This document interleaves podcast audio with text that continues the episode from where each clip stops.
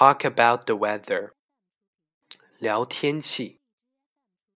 第一种形式，it is plus adjective。it is 或者 its 加上形容词，等于 a description of the weather，形容天气的一个形式。例如，It is sunny today. It's hot and humid today. It's a nice day today.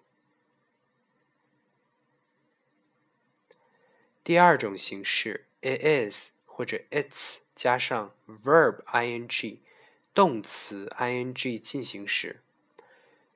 This type of weather is happening now，就是这种类型的天气是正在发生的天气。例如，It's drizzling outside.